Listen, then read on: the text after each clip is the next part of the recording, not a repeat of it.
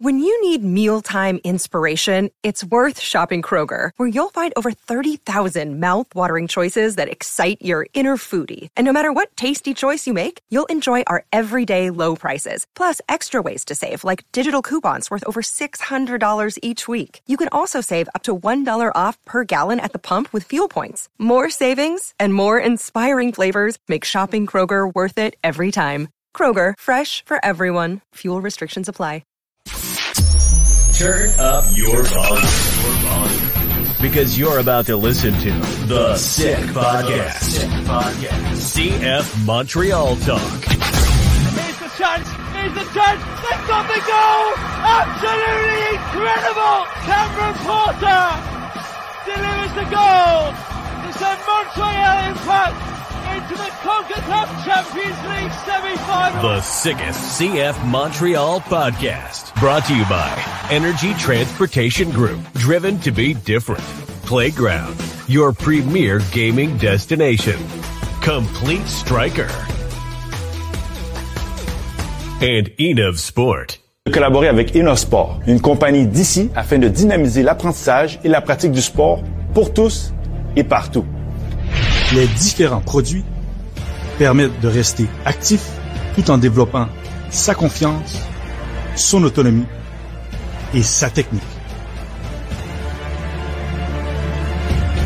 Des produits efficaces, progressifs et personnalisés avec le logo de votre école.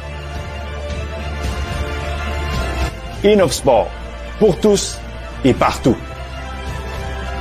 It's gonna be sick. Sick, sick. It is going to be six of it, malad. I'm Marinaro, and welcome on this Tuesday, February 27th, to the Sick Podcast CF Montreal Talk. And of course, we're going to talk about CF Montreal's first game at Orlando, which finished by a score of 0 0. It's a very important point, and they will take it. We'll talk about the wall, le mur, Jonathan Sirois again. Both Duke and Yankov played right behind the striker. How did they do? We'll compare both of their games. There was a lack of finish from who? We'll tell you who. Coccaro played his first game with CF Montreal. How did he do? Did he come as advertised? One very key player, a veteran player, was benched. As a matter of fact, the most veteran player and the highest paid player on the team uh, starts the season almost the way he finished it one year ago. And we'll talk about the healthy scratches and more. We're going to do that with former Montreal Impact players. I'm going to bring them in in just a minute. Ali Gerba and Patrice Bernier. But not before I talk to you about the Sick Podcast brought to you in part by Energy Transportation Group, recently named by Deloitte and CIBC as one of Canada's best managed companies, the country's leading business award recognizing innovative and world class companies, the best managed Canadian companies. Designation fuels Energy's purpose of creating progress for their customers, their employees, their communities. Join a winning team and check out Energy's career page for available opportunities. Also brought to you in part by Playground with over 30,000 square feet of new gaming, dining, and entertainment space. Time to reacquaint yourself with Playground, world class sushi, AAA steaks, live shows, a brand new poker floor, so much more. Located just over the Mercier Bridge, only minutes from downtown Montreal. Playground, Playground, experience the strip without the trip. And of course, brought to you in part by Complete Striker out in Mirabel. Check it out on Instagram. Check out their website. That's Ali Gerba's place. And a lot of kids going there, learning how to play the beautiful game, having fun playing the beautiful game. And for those who want to specialize in finishing drills, well, Ali Gerba is one of the best Canadian strikers that we have known if memory serves me well, 15 goals in 31 games with the Canadians men's national team. And also brought to you in part by Enoff Spot, of where Patrice Bernier is a partner. And if you're looking for soccer equipment and accessories, check out Enoff Spot. Without further ado, I bring them in. Patrice Bernier and Ali Gerba, comment ça va? Hey, ça va bien. How's it going? Ça va bien, ça va bien. Well, I was almost I was almost scared to listen to what Ali was going to sound like but it, it, Ali sounds a lot better than he did a couple of weeks ago. Ali, we're good. We're, we're more than good. Then I've been having trouble uh, packaging all that stuff that you brought it to me, but thank you very much for hooking me up with a nice microphone and camera. I look better, and uh, I look better now. All right, okay, we're good. Guys, CF Montreal played their first game of the season. It wasn't in Orlando City. We know a couple of things. A, your first game of the season when you're a road team, it's not very easy. And B, all road games in the MLS are not very easy. And C, CF Montreal was going up against a formidable opponent, guys. Orlando City has been getting better over the last couple of years. Pareja has assembled a pretty nice squad. They added Lodeiro to their lineup coming over from Seattle. This is a team that has a trio of players up front that can really, really hurt you. So let's go with, without further ado, CF Montreal starting lineup for the game. Let's bring it up. All right, there you have it. Sirois in goal a three man back line or center backs of Waterman in between Campbell and Corbo. We should note that Sosa, of course, was out with an injury. In front of the back line, Choinière and Piette. Ruan is your right wing back. Lassiter is your left wing back. And like Patrice Bernier told us a couple of weeks ago, one of the things that CF Montreal was looking at was actually having both Duke and Yankov in behind the striker, and that would be your trio up top. It's a 3 4 2 1 formation. We know that Olivier Renard proposed a formation of 3 4 2 1, 3 4 1 2 a couple of years ago. For the most part, that's what they've been going with. So that was their lineup. On the bench for Laurent Courtois' team, Breza is your backup keeper, Alvarez, Wanyama, Zouhir, Jabang, Joseph Martinez, Sunusi Ibrahim, Raheem Edwards, and Kamalo Opoku. Of course, there's some players that you don't see their names there. And we should mention that Lappalainen is nursing an injury. Thorkelsson's nursing an injury. Saliba was nursing an injury. And healthy scratches were Vilsaint and Toye. Let's get to Orlando's very quickly. And uh, there you have it. I wish it was clearer, but it's not that clear. But once again, uh, the players up top, you see them. Uh, McGuire as your striker, and uh, you see um, you see Torres, you see Lodeiro, uh, you see Angulo right behind him. It, it's players that can that can hurt you guys for sure. All right, go back to CF Montreal's if we can. Let's keep it in front of us, okay? Guys, take a look at the lineup. It's there. For those watching on YouTube Live and Facebook Live and Twitter Live, we welcome you. Merci beaucoup de se joindre à nous aujourd'hui, à tous les partisans du CF Montréal. Patrice, we'll start with you. What did you think of the starting lineup? Uh, what I think, yeah, pretty pretty good. I think it's what they played against the Rowdies. Only Coccaro hadn't played that game uh, for X amount of injuries. Uh, Edwards is still behind physically, so they went with what they felt was best. I think it's respecting what the philosophy of the club is since Thierry Henry in terms of the formation uh, that's out there. They did really well defensively, and the formation I think suits the type of players they have. And it was a, a good first impression. So, but yeah, definitely there's certain players I think, or at least a player I think that are on the bench that most likely will be in the starting lineup. I'm thinking of uh, Kamala Opoku. That, but I think he he was sick, so maybe he'll he'll be there in for Duke. But definitely, it's not bad for a start. And uh, Duke did well in, in the camp, so a good performance against Orlando and a decent decent eleven that always will be a change because we know certain people personnel are not quite fit or not used right now, and it's a long season. Ali. Yes, uh, I'm agree with Pat uh, because the, the formation I think then uh, first of all is a formation then uh, like Patrice say uh, Thierry Henry format them pretty well and it start looking a little, little, bit more like identity of the club. And uh, the player uh, they play I think then for me I was very satisfied about the game. They have a little place then I was a little bit disappointed that I'm expecting more but the result were great so far. The result were, for the first game we know that it's always a tough game because that's the game that we always say you break the ice from your season. So I think then it was a decent result and pretty happy with it. Uh, Pat um, you talked about Duke. When he was acquired uh, of course, from LAFC, along with Ariel Lassiter, uh, pardon me, from Inter Miami, along with Ariel Lassiter, formerly from LAFC, along with Ariel Lassiter in return uh, for um, uh, for um, uh, Kamal Miller. Uh, why am I forgetting his name for a second there? Uh, for Kamal Miller, maybe because he moved on to Portland.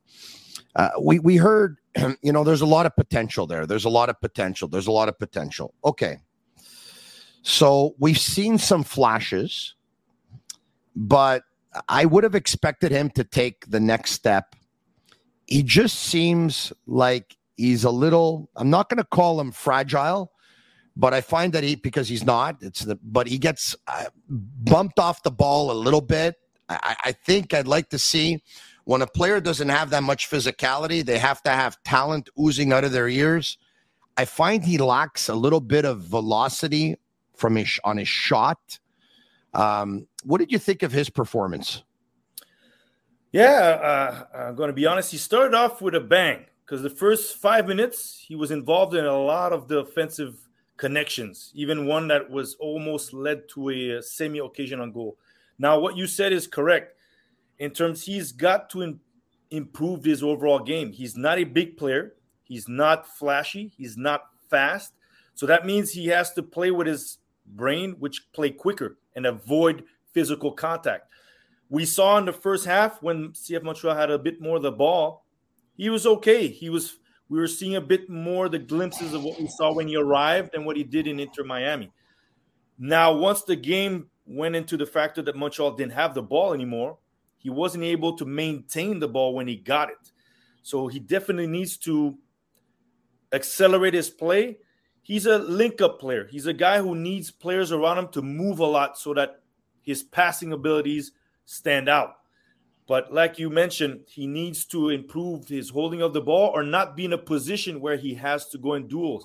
He has to afford better because Opoku, Yankov, I felt that when they have the ball, and even Coccaro, they'll either manage to keep it or create get a foul so that at least the ball retains into their team.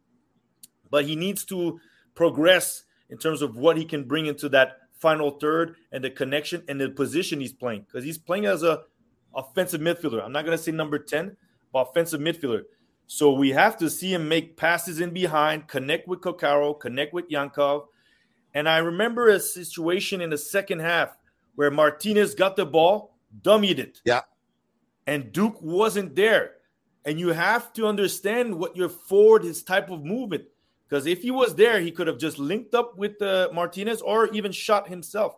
So those are the positions where I see seems like chemistry with a player. He's not finding that right now. He had it with Herrera last year for a few games on, on the right flank, but he needs to connect with people because that's his game. He, like we mentioned, he's not fast. He's not a big body, or even for a small player, he doesn't hold up the ball in duels well. Because other players that are his or of his composure are able to do it, but that's not his game. So we need to see a little bit more, or else you have other people who are out there, who are on the bench, who are slowly going to be knocking on that door of uh, starting 11 and taking your spot if he doesn't show more uh, game in, game out. We have our buddy Nilton George of Couscous Piri Piri, who actually put up some stats that he was able to gather from a website regarding Opoku uh, versus uh, regarding Duke, pardon me, versus Yankov. And here it is, data via uh, Sofa um, uh, Sofa Score. Uh, Duke, 22 of 34 plus, uh, passes, 65% completion. Yankov, 17 of 19, 89% completion. Duels one, Duke out of nine, one one. Yankov out of 12, one five. Expected goals, Duke at 0.03. Yankov did not have any actions uh, defensively, Duke one, Yankov four. Key passes, Duke one, Yankov one. And lost balls, Duke 18, Yankov 12. At least statistically, if you want to compare the two and put one versus the other, a better performance in game one for newly acquired Yankov than it was versus Bryce Duke. But I'll, I'll be very honest. And, uh, you know, since Duke came here, he it give it left me on that appetite. I was expecting more. You know, I didn't know about uh, Lankov. So since he got here, the first game I see him play, he impressed me more than Duke. And so far, you know, Patrice talked to uh, about this player last uh, last time we were on air, and I, I didn't know him well. So when he came, I see that you know what he fight. He's very intelligent, know when to hold the ball, drag the foul, and that's one thing that I was expecting from Duke. So since, since now, I'm like, you know what, the kid is very talented, but like Patrice said before, we want to see it. We want to see a small player, uh, a small player. They brought you here because you can link up the play. You can play like like what you say, uh, very careful, like number ten type of things. But so far, I didn't see it. I didn't see it, and I don't want to knock on him. And I want to be able to be yeah. like, you know what? I want to leave uh, that little space so he can still show me something. Then I'm, I'm, I'm, I'm every day I'm rolling for him, but he didn't give yeah. me that. Lank, uh, he's um, yeah, he's a technical player. Pardon me, Ali. He's a technical player, but once again, when you don't have the physique, the physicality, the athleticism, you're going to have to be really, really good at your strengths. You're going to have to be amazing because the MLS is it's a physical league. It's an athletic league. By no means is it England or Scotland, but it's probably you know in the, that conversation somewhere down the line. And you know, I take a look at Riqui Puig. Right, I, I watched the game the other night. Now we, we know he's another level. All right, he's a former Barca player. We know that, and obviously, but here's an attacking player. Here's a guy who's not very big, but here's a guy that technically is so great and tactically is so sound and is so smart that without being very big and without being the strongest, he can still be the best player for his team every single game and maybe even the best player in the game. To tell you the truth, the other night versus Messi and friends, I thought Riqui Puig was the best player on the pitch in that game. Yeah, no, so, you're, you're, you're right, uh, Tony. Uh, uh, but I'm I want to because Riqui Puig has that first step. He has that little quickness of five five meters that I don't believe Duke has, or at least hasn't shown. The player yeah. I want to compare Duke to, and I'm saying I'm comparing just to style of player that if I was Duke, I would look at how he played because he has certain uh, attributes that I have. Victor Vazquez of Toronto FC. When he arrived at Toronto FC in 2016, they changed. He's not fast, but he's super quick in the head. He was probably the most difficult player I had to play against because even if you thought you would get to him physically, he, the ball was gone. And the minute you said, I'm not going to challenge him, he would keep it and he'll be able to play in behind you to a Altidore running along, to a Giovinco running along, or whoever was moving. He had that step quicker in his mind and his thought process. That's where I want to see Duke because we know he's not going to be explosive. Yeah. I think Yankov is a bit more explosive than him, and Yankov is behind physically because he only joined the team later on. While Duke uh, needs to get to be linking up with players quicker, and I don't mind you have 65% in the passing because maybe you tried passes in behind that are unsuccessful, but I'm not seeing those passes to Coccaro, to Lassiter, or to Ruan going towards goal. So that's but, where we, we need to see him grow. I'll ask you a question do you think then, and I'm just very open, do you think there's a lack of experience or because those players, then you talk about it, that's a player with a, big baggage behind the back. So when I see it, Duke, that's what I want to be patient with him to be like, you know, is that lack of experience or is not really mature yet to be able to play that role? No, because guys, I've seen him play Inter Miami. He played that role. That's what made him step out in MLS where he was playing between the lines and he linked up. Maybe because he was in a team that wasn't great. So sometimes when your team is not great and a player comes in, he tends to shine more because he's in a bad situation and you're grasping on good things. But I still believe last year, I give him the benefit of the doubt because they were overplaying him. He didn't get the ball, it was played over his head. Now it's the first game, but he's playing in a team that's going to play more on the ground, short passes, and he's going to have to link up. We saw the first five minutes. I don't remember if you remember. There was a one, two, three play with Yankov, Coccaro, and it went to goal. And it, it I was like, wow, if this is going to be a CF Montreal this year, it, that excited me in terms of a what he can deliver. But then the game moved on and he disappeared, and he can't afford to disappear. Yeah, because he's part of a position where we count on you to be able to hold that ball or to create an opportunity to go at goal uh, at the end. And maybe a Sunusi or Opoku have a bit more attributes to bring explosiveness and hold on to the ball to get those fouls. Because Coccaro and Yankov, they still got fouled quite a lot. It means that they kept the ball. Yeah. the other team had to foul them to get the ball back. Ali was right when you talked about bringing up a player with a huge baggage, though. I mean, uh, Victor Vazquez, I think, was 12 or 13 years in the Barcelona system between the youth ranks all the way up to uh, Barcelona hey, B and Barcelona's first team. Uh, yes, he did in in Arizona, correct, or in Salt Lake, where was it? Uh, but uh, but yeah, okay. Yeah, it, it, it is. Which, by the way, produces some pretty good players in North America. They do, to tell you the truth. All right, you brought up Coccaro as well, and you brought up Yankov. I want to talk about this. Coccaro, guys, I think it's safe to say he came as advertised. We were told that he was going to be very, very strong and pressing. We were told that he was like a little pit bull. We were told that he was high energy. Uh, we were told that he was going to run till till till the you know uh, till, till tomorrow. Uh, we were told that he, you know, you know that he held the ball well. Back to net, he could play, and we saw that. Hey, guys, he held the ball well. What I liked from him, there's a lot of things I liked from him, and there's one thing that I did not like, which I'll bring up in a second. But the, out of the lot of things that I liked from him, this guy here truly is a South American player. This guy is wise. This guy knows how to position himself and knows how to protect the ball, knows knows how to take a foul, knows where the referee is at all times, and he drew five fouls in the game. And at times, he could have probably moved the ball a little bit quicker. At times, he probably could have taken another decision, but he was, in a way, looking for the foul. And I thought that was very, very wise of him.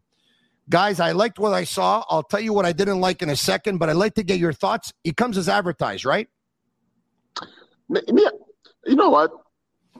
I love South American football anyway, so it's nothing that I can complain about it. And what you mean by that, he, he brought the South American uh, attitude. It's been sneaky. Uh, they, that's the game. That's what they know how to do. You know what? Try that fall, get you frustrated. You know what? Me, uh, he impressed me when he came. Uh, when I saw him play, it was the first time I ever seen him play. So for me, it was a very uh, plus for Montreal because now I see then they have a forward that who can be very sneaky and smart. Couple of couple of shots, then I think then he, he, he should have made it. He should have been passing the ball a little bit more. But overall, I like what I see so far. Patrice? Oh, yeah, I think he's a handful. I think defenders are not going to like to play against him because, as you mentioned, he's witty, meaning he's going to position himself to attract a foul, so maybe get a yellow card. So you're playing the game early on with a yellow card. Uh, high energy, contagious. Reminds me of Eddie Sabrango in terms of able to defend, able a forward that's first and foremost going to be in your face, making runs. Yeah. And the second part that I like, and I'm going to compare him to another player who played in the MLS, uh, Dom Dwyer, the type of player you do not like to play against because they're in your face, elbows, running. Even when you have the ball, he's going to come and close you down where you think you may have time. Now, the part that I want to see, you're a number nine. Your job is to score goals. Now, his stats haven't proved that, but I think in this type of league, it could become that. We're still waiting for that. But as a forward, contagion, I think you can see if you're a teammate of his, he's going to come and defend you. He's going to be part yeah. of that kind of guy who's going to be like, wait, don't get in the face of my player. We saw it against uh, Atlanta in the game. And uh, like you said, five fouls. He was the most foul player in the game. Yeah, because the ball was played from deep. As uh, as Montreal was trying to get out, he knows he's at the middle. He sees, he gets that eye on the defender, puts his body, gets knocked down. The play stops. My team breathes, and we move forward. I really? you know I don't think I don't think he's going to score a lot of goals, Pat. I know one game doesn't make a season, but there's a few things, and obviously Ali, you would be the most expert in this domain out of all of us. I see the way he strikes the ball. I see the way he follows through. Um, he actually tries to strike the ball in the box, and our buddy Ali is here, and he's got a a, a center called Complete Striker, and Ali will tell you rule of thumb that he tells his players: outside the box, let it rip; inside the box, place it, as if you're doing hard passes into the inside post, into the corners. I think he's going to get a few goals off scrambles. I think he'll get a few goals when uh, you know a, a, ball or two will be sitting there off corner kicks, and a, uh, he you know he'll be able to jump on it and pounce on it. But I don't see the finishing ability. And the one play that disappointed me was actually early on in the game, guys. It was just over two minutes into the game. He gets a ball. Yankov is making a run. Yankov is open, guys. And Coccaro's got his head down and he's thinking shoot the ball the entire time. He had more time, he had more space, but clearly the best decision would have been as you're drawing the defender to you to pass it off to Yankov, who's going to be all alone. And with a little bit of luck there, CF Montreal could have gone up by a score of one to nothing. I, think his, his his peripheral vision is to be worked on, and I thought he made a mistake in that play selection a couple of minutes in. Ali's laughing. Is that a play that you were talking about, Ali? Yes, at the same time, as a forward, Patrice laughing too because he knew exactly what I'm gonna do. you want, you want to, you would have, you would have shot every day. I get it. Score first, pass second. so, so his job is what is to try to score. So if he pass, you're gonna be like, ah, oh, you should have, you should have take a shot. So he didn't shot, but you know what? He came here with an attitude, tried to be, you know what, tried to put his mark earlier, I can understand because he came here with a lot of uh, expectation. And for him to be in that position as a forward, uh, we demand you, I rather him shooting than taking any other chance. So at least, you know what, he take the chance of shooting. Then he showed me that, you know what, you have a courage in front of the uh, the net already, and you have that confidence of being being able to shoot. But we cannot just judge on one game. You know what? He came here. He, he sell us what we bought for. Is high dynamic player, on your face, tricky. You know what? So far, I'm happy about it. Yes, I wouldn't love it so for him to make that pass because that's what we're all talking about it, that pass. But in the end of the day, he's a forward. I'll let him go with that. I'll let him slide. Guys, it took me one game last year to say I love Jonathan Sirois. And uh, I think I said it every every podcast for the rest of the season, and I'm going to say it again. Uh, this kid has something, guys. This kid has something. Now, uh, you know, obviously, I'm not discovering America by saying that, and I'm not Christopher Columbus. I think we recognized it last year with the amount of clean sheets that he had. But what I'm trying to get at, this guy's a real one. I I love the, I love what he says. I love his demeanor. Uh, I love his body language. I think he's a big time leader. I, I, think this guy's got the got got got got you know like uh, he's a, a, captain in him, and um, you know. Uh, I, I, would think by now that the people over at Soccer Canada are paying attention, uh, and if they're not, please start because this guy's the real deal. Yeah, no, uh, I believe last year for me he should have had a, a call up to the Gold Cup, but we understand maybe it was even better for him not to get caught because he could keep on his progression being with the CF Montreal. The second thing is this was his second year. So you never know how a player is going to react in his second season. And that game said, I know him personally, knowing that I have been at the academy, I saw him work out, I know how he is, but you never know how a player is going to respond once this that second season you've performed. Maybe you think a bit higher yourself, but he showed that he still had that assurance. He was able to make key saves.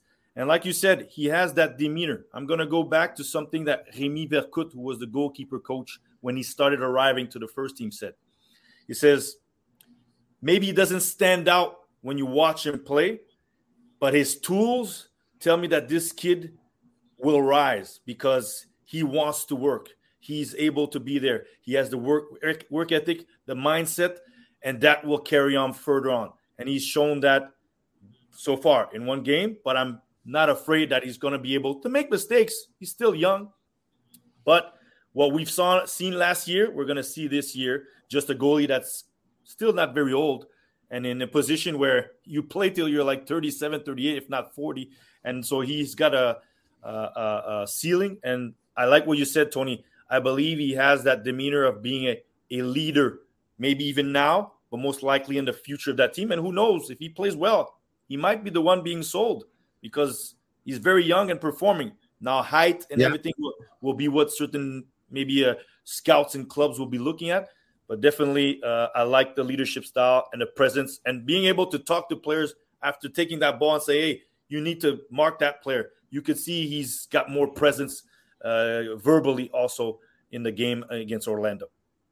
Ali, what Patrice just said in 2024, at a time and age where a lot of sporting directors, a lot of teams are looking for keepers that are six four, six five, six six. This guy's not the tallest keeper, but in a way, he reminds me of Crépeau. Crépeau's not the tallest keeper either, but it's going to take a very good shot to beat these guys. Is very it, good is, shot. Crépeau was a different character because Crépeau wasn't maybe the uh, the tallest guy, but when when you see his frame, it's the demand respect. But when you see to uh, Sirois, he's a different character. He's not the most. I will put it.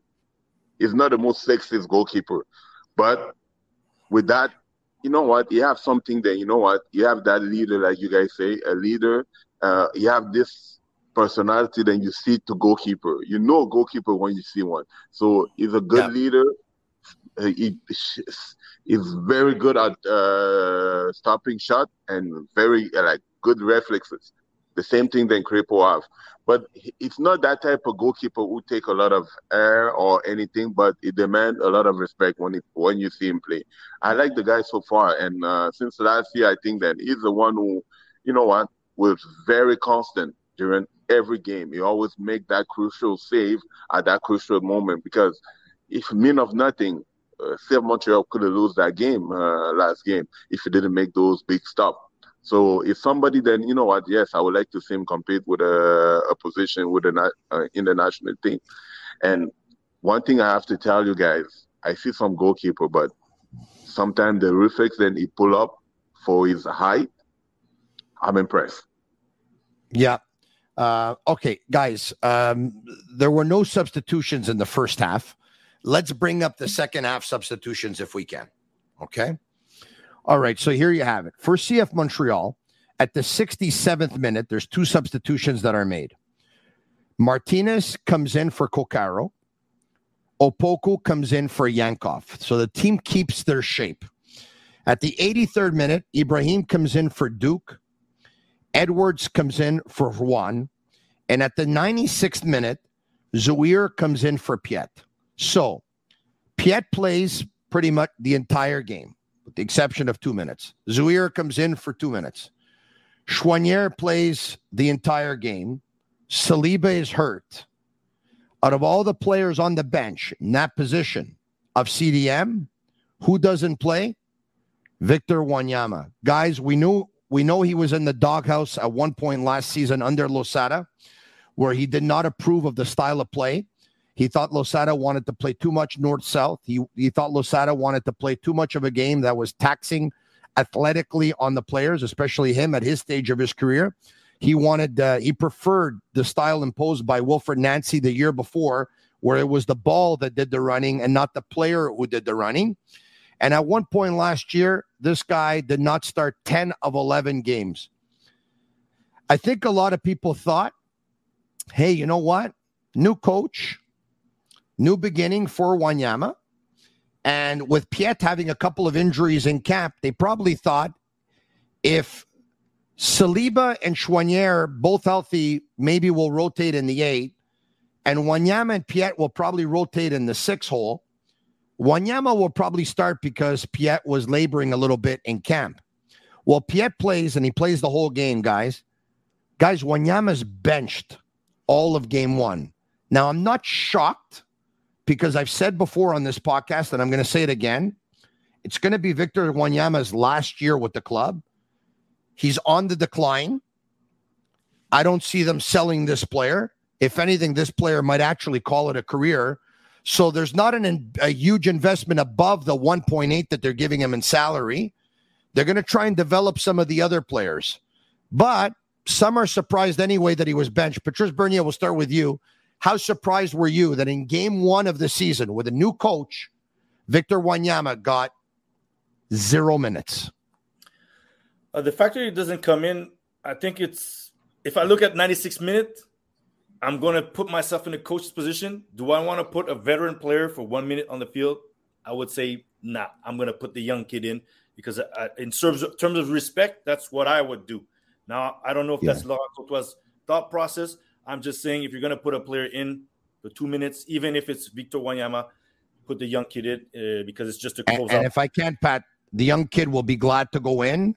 The exactly. veteran might tell you to go suck an egg. Exactly, because we know yeah. me and Ali was there. I don't remember we. I was there for the eight-one game when they looked at me. Uh, well, they want to come into the game when it was 6-0. What am I going to do? But uh, the reality is for Victor Wanyama is I'm going to go way back to that final year with Wilfried Nancy. When he mentioned himself, I haven't heard anything from the club. I don't expect to be signing. And then two months later, Victor Wanyama is signed.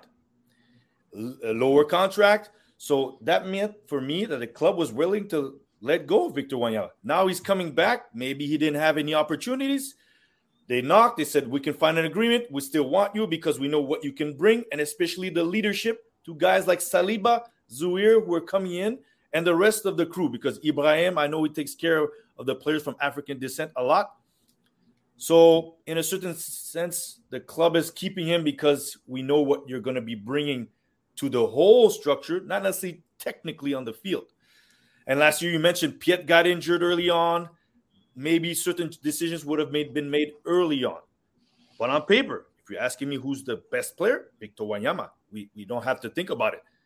Played in Premier League, played Champions League, plays for his national team, everything. But now the club philosophy going on, we mentioned it last podcast. I told you if I believe the duo is going to be in the midfield, is Piette and Choinière, maybe Piette Saliba.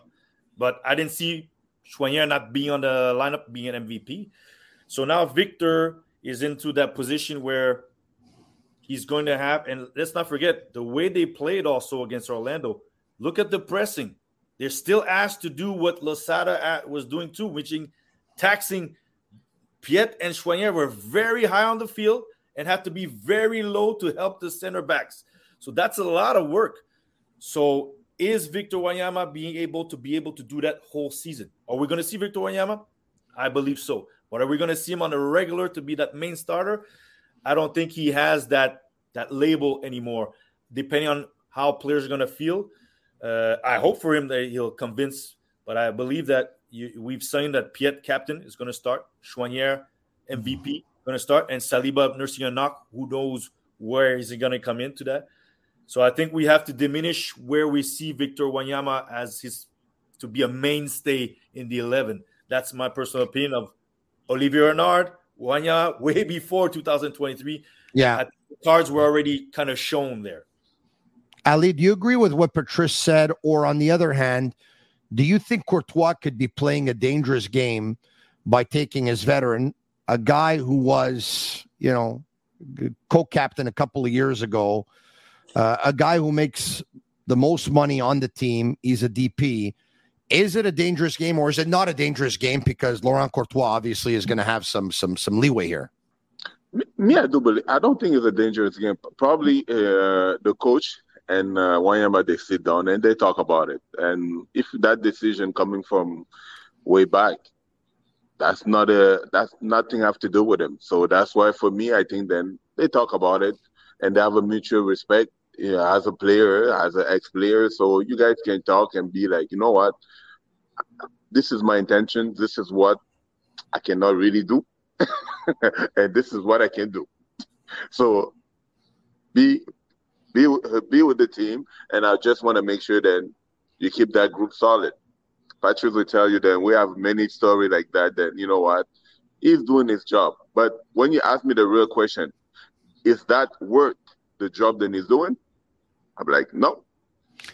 I, I, I, I, I rather get a young players a long time ago and make sure and move yeah. on with my uh, with my team instead of having that experience who's so much costing for the team when it comes to money wise.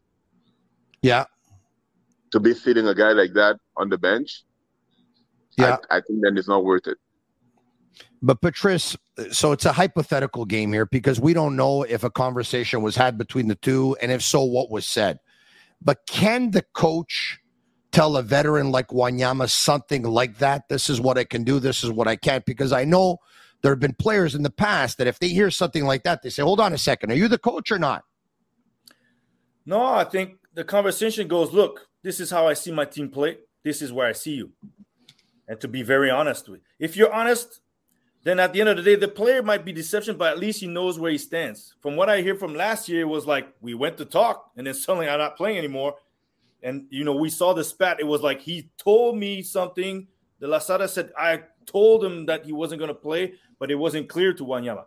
But if you're clear with Wanyama, he understands. Uh, will he take it? No, because we're all competitors. I remember. I'll go back to my season 2015, end of 2014 the I sat down with the club. They told me, Patrice, it won't be like before. Like your you won't have the you won't have the like you say the you're you're for sure playing at a starter. Okay, fair enough. Coker was coming, Donadel competition. I liked it. I didn't play at the end, but that's not what they was told. So at the end of the day, I get frustrated because from the conversation we had, fair game. I'll get my minutes. I'll fight for them, but I didn't play. Now for Wanyama, it was clear cut saying, "This is how I where I see you." There's a lot of games to be playing because let's not forget Canadian Championship, MLS, Leagues Cup. There's a lot of football to be played this year. Some players might leave for international duties for Euro, Copa America, and all that stuff. Uh, and with the national team, Canada, if they qualify, suddenly more opportunities come up to you because Piette could be gone, Choinière could be gone. Uh, but I believe you don't necessarily, I don't think they went out like this is out of my hands. But I do believe he understands that the club it's not uh, it's not a mainstay that I have to have Victor Wanyama on the field. And if I if I know I don't have to, then I'm explaining to the situation because I have Piette, I have Choinière, and I have Saliba. That the philosophy of the club is to try to mold these young players to have an opportunity to maybe send them on to the next big level and to gain money back, like they did with Djordje Mihailovic, like they did with Ismail Kone, Alistair Johnston. That's the new philosophy. Well, you have to have, find room for Nathan Saliba more than for Victor Wanyama. Ali, I think everyone knows that uh, you and I are pretty high on uh, Jules Anthony Vilsaint. Of course, so is Patrice, who our last podcast together said that he's the forward probably with the most potential on the team. I know you talked about a lot of tools that he has. Um, I think he's the real deal. Um, um, I, as long as they use him to his strengths, which is not back to net, and which is ball on the ground in front of him. So do not ask him to play back to net and do not put balls in the air for him.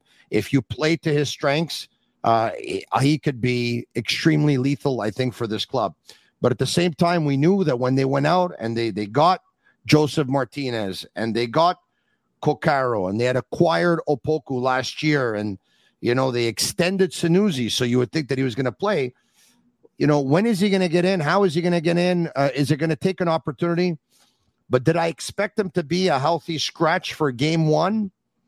Before the season started, I would have said no. After watching camp, I wasn't seeing him playing, and I don't think we were given an explanation really why, if he had taken a knock or something. But your thoughts on him being a healthy scratch, along with Mason Toye for game one of the season in Orlando? I'm, I'm not gonna lie. I'm a little bit disappointed, but in the end of the day, because I'm like they have a too big statue in front of him before he play. So he's a young kid with experience that they're gonna be patient about it. But when you have those experienced players in front of you, and some of the guys that they brought in for big money, even as a young forward, I understand that. Then you know what? They, I wasn't expecting him to to start the game. I was expecting him maybe maybe one or two minutes, like uh, we talked before. Uh, we we talked about it before, but I'm not very surprised uh, what's uh, what's going on right now. And plus that with a uh, with all the string they have in front, it's gonna be very difficult for him. And that certain area, regardless if I'm a big fan of his, uh, is gonna have to bring new things, new toys to his game see, if you want to see the field because you cannot only be like, okay, we're gonna play on your string. No, you're gonna have to adapt to the team to be able to have an opportunity to play. Because if you stay there, would be like, okay, play me. I like the ball on my feet, but sometimes you have to go and do the dirty work. So that's for me. One thing, then you know what I keep telling him, then you have to improve on other area that maybe you don't like. So I'm not really surprised of not seeing him on the on the field. Pat, and and you know, in football, things can change so fast, right? I mean, uh, one injury, and all of a sudden you come in, one opportunity, you get a chance, you score a goal, you score two goals, and then all of a sudden the next game you're a starter. Having said that, do you get the feeling that because of contracts and the fact that some of them are long term contracts, and because of his age and because of the other players that he's battling with, um, I, I, I think we expect Toye to be maybe moved at one point, but because of Coccaro and because of Opoku and because of Martinez and because of Sunusi, do you get the feeling that they think they got time on their hands with Vilsaint and they're probably looking at maybe it might be next year or maybe it might be the year after. The player wants it right away because the player wants to get on with his career, and the player obviously you have confidence in yourself. You think if you're given the opportunity, you can do the job. But do you think they're looking at it because it's it's a business for them too, right? They have yeah. to make the playoffs, and at the same time, they got to move players and try and sell players and make money. And they've probably put themselves like a um, um, you know, they probably have a blueprint somewhere. Okay, we play this guy, play him. We move that guy this time. We move this. Do you think it's almost predetermined that because of his agent, that they think they got time on their hands with him? Yes and no. Mostly because I think the hierarchy, as Ali mentioned, is our is position. So in any club, when players have been bought for money, money hasn't invested into them because he came in for free, if I'm correct because he was in Europe. Yeah, I believe so. Yes. But now you spent for Coccaro record transfer because nobody. Uh, uh, uh, I don't remember Nacho Piatti, but this money has not been spent on outside players at this level. Aregi, it was only for half a million stuff like that. You brought in Yankov. The year before, you brought in Opoku, and we just spoke about Duke. So all those players were investment money. So in the Yar hierarchy, they're placed before him. As soon as he just been signed a new contract, meaning we believe in his talent, we're showing you that we uh, we believe in you to be here longer term. Now, Vilsaint, the unfortunate part of it is like last year, he was in the can't say the doghouse, but he was kind of below, and then he appeared, uh, Leagues Cup, and after that, by the time they played Toronto, scored goals, and then he became one of the three or four players they were caught, caught off uh, caught up with. Now the problem is the club invests because they want to win, and like you mentioned, he's from the place, so they believe that okay, we he's young, we can still work out. The thing, me, I believe for him in terms of not the status technically, I don't see him as a main forward. I see him as one of the guys who could be on the side of the two forwards because he seems to be crafty on the ball. He's got pace, but you mentioned himself, he's maybe not a clear cut finisher. But I believe if he's given room as a false number 10, if you could say, or an offensive midfielder, that's where I would see him from what he was capable uh, of doing when he got the ball. But unfortunately, people are ahead of him for different reasons. And now he's got to show every day in training yeah. what you're missing. What if I was on the field, I can do more than what these guys have been paid to bring to do. And that's where the coach goes, you know what? Yeah. I may be like Yankov, I may be like Opoku, but this guys keep scoring and training. I have no choice. And that's where Vilsaint has to tell, has to show Laurent Courtois, I have no choice to put him on the field because I, I have more chances of winning with him on the field yeah. than not on the list. Patrice says, you know, like I, I, I, I saw this kid, you know, uh, uh, start kicking a ball and you know when he was nine years old all right so i followed his pretty much his entire career and uh, so I've seen him play all positions. And we joked a couple of weeks ago. I mean, he filled in for the goalkeeper when the goalkeeper got hurt. He yeah, stood on his head, and they they ended up winning a tournament. Okay, so I, have seen him play center back. I've seen him play uh, six. I've seen him play eight. I've seen him play ten. I've seen him play seven, eleven, and nine. It's probably a stupid question, but I'm going to ask it anyway. Last year when Losada was there, and he was asked about, do you want to try him at ten? he, he, auto, he automatically dismissed it right away. It was like there was not much of a discussion. No, no, he's a striker, he's a striker, he's a striker. Forget about he's not a 10. My question is do you think a lot of people look at his size, his height? He, he can't be a 10. I mean, how many six foot three and a half, six foot four tens do you know? Do you think that's a factor? It, it probably plays. Like, let's, I'm going to bring you a name Peter Crouch. And as a yeah. forward, everybody saw tall forward, normally not good with his feet. Should be, be able to hold up the ball, be physical. Yet he was completely the opposite. He was a skilled player who didn't like to go into duels. But we already had a mindset that he's six six and he should be a guy that should be rough, ruffling with other players. So when you see Vilsaint, most people maybe say speed, size. He could be a profi- he could be a Mason Toye because Mason Toye has those attribute, attributes. But from what I've seen, and you know him more because you've seen you've seen him grow through the other position, he seems a guy who wants to have room. And we're not playing with two forwards, so sometimes he could be that second forward where there's one mainstay, a Josef Martinez of this world, and another guy who likes to roam around like Thierry Henry used to like to do. I'm not comparing this thing to Thierry I'm just saying the type of forward that needs room to express himself. That's why I say maybe as one of the other two with more room, and he seems to be like to take on one one v ones. Last year, I remember him trying to take on people when he had the ball and trying to go to the sides where they kept telling him stay in the middle, but he seemed to yeah. drift to the side. So that's where I go. Maybe he's more suited to a offensive midfielder player or second type of forward than a guy who has to play that the Ali Gerba position, hold up, Pat. play, yeah, move up. That I, it just seems what I've seen. His attributes don't tell me that that's his skill set that he has. He needs. I hope to express yeah. himself.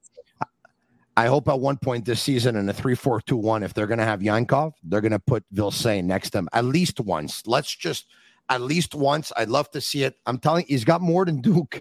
He's bigger, he's stronger, he's faster, he's got a better shot, he's got better two feet in terms of shooting. Um, he, you know, I'd look, I'd like to see it. What can I say? Um, Ali, does this tell you that um, Mason Toye? it's just, it's it's not going to happen this year in this club with him? It's not. It's not that it's not going to happen. Like we all we all know is we you play on the team, then they have a yes, you have a competition, but the world in football go very fast. Huh? One day you might be the last one, and the next day you're the superhero. So I cannot the same thing, same position with Vilsaint. I cannot say that he's never gonna play because you know what, anything can happen. Uh, yeah. I don't wish that on anybody. Then any injury or any misperformance and stuff like that, you be, you become the fourth to the first in the in a heartbeat. So you just have to be ready to get that opportunity. So for me, yeah. if I have something to tell them, just to be patient. It's the first game, so it's not really the the season, and in, in the first game, it's not the the season.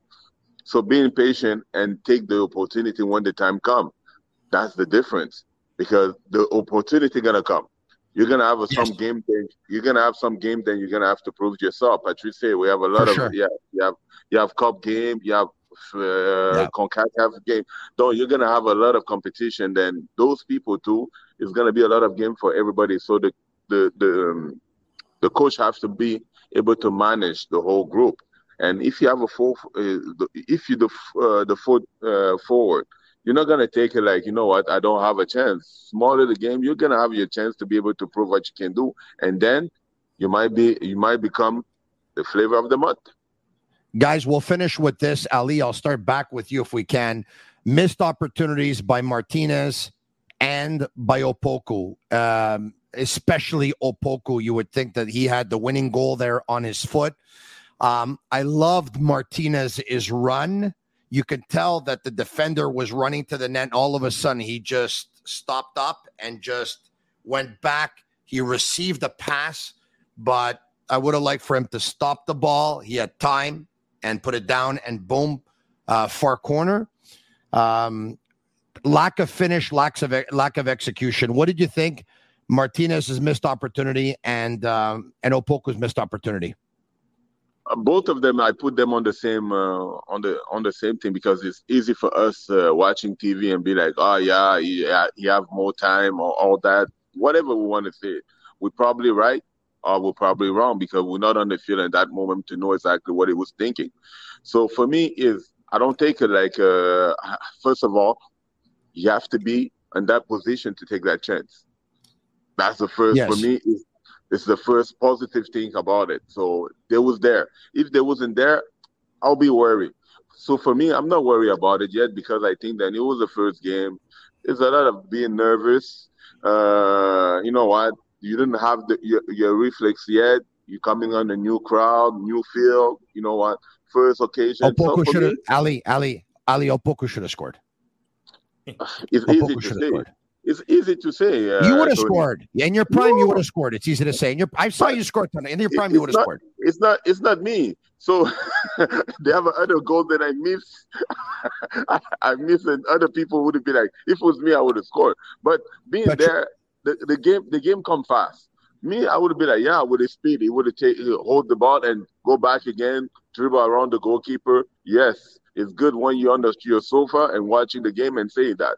But things yeah. come fast, and it, I, I would like to give him the doubt to be like, you know what, it was the first time he didn't touch maybe that much the uh, the ball in front of the net, and then he got that opportunity. You know what? But I see him score difficult difficult game uh, goals, and I think that he's yeah. gonna he, he's he's gonna score some goals because I think he have a lot of talent and a lot of speed too guys, we're wrapping up here. Patrice and ending uh, execution and finish was an issue last year. Are you at all concerned going into the season based on the players they have and their characteristics? Is it a concern for you? No, I believe that, uh, yeah, defensively, I'm happy because they had a solid performance. I think offensively, yeah. they have tools and players, depth that maybe the coach didn't have before.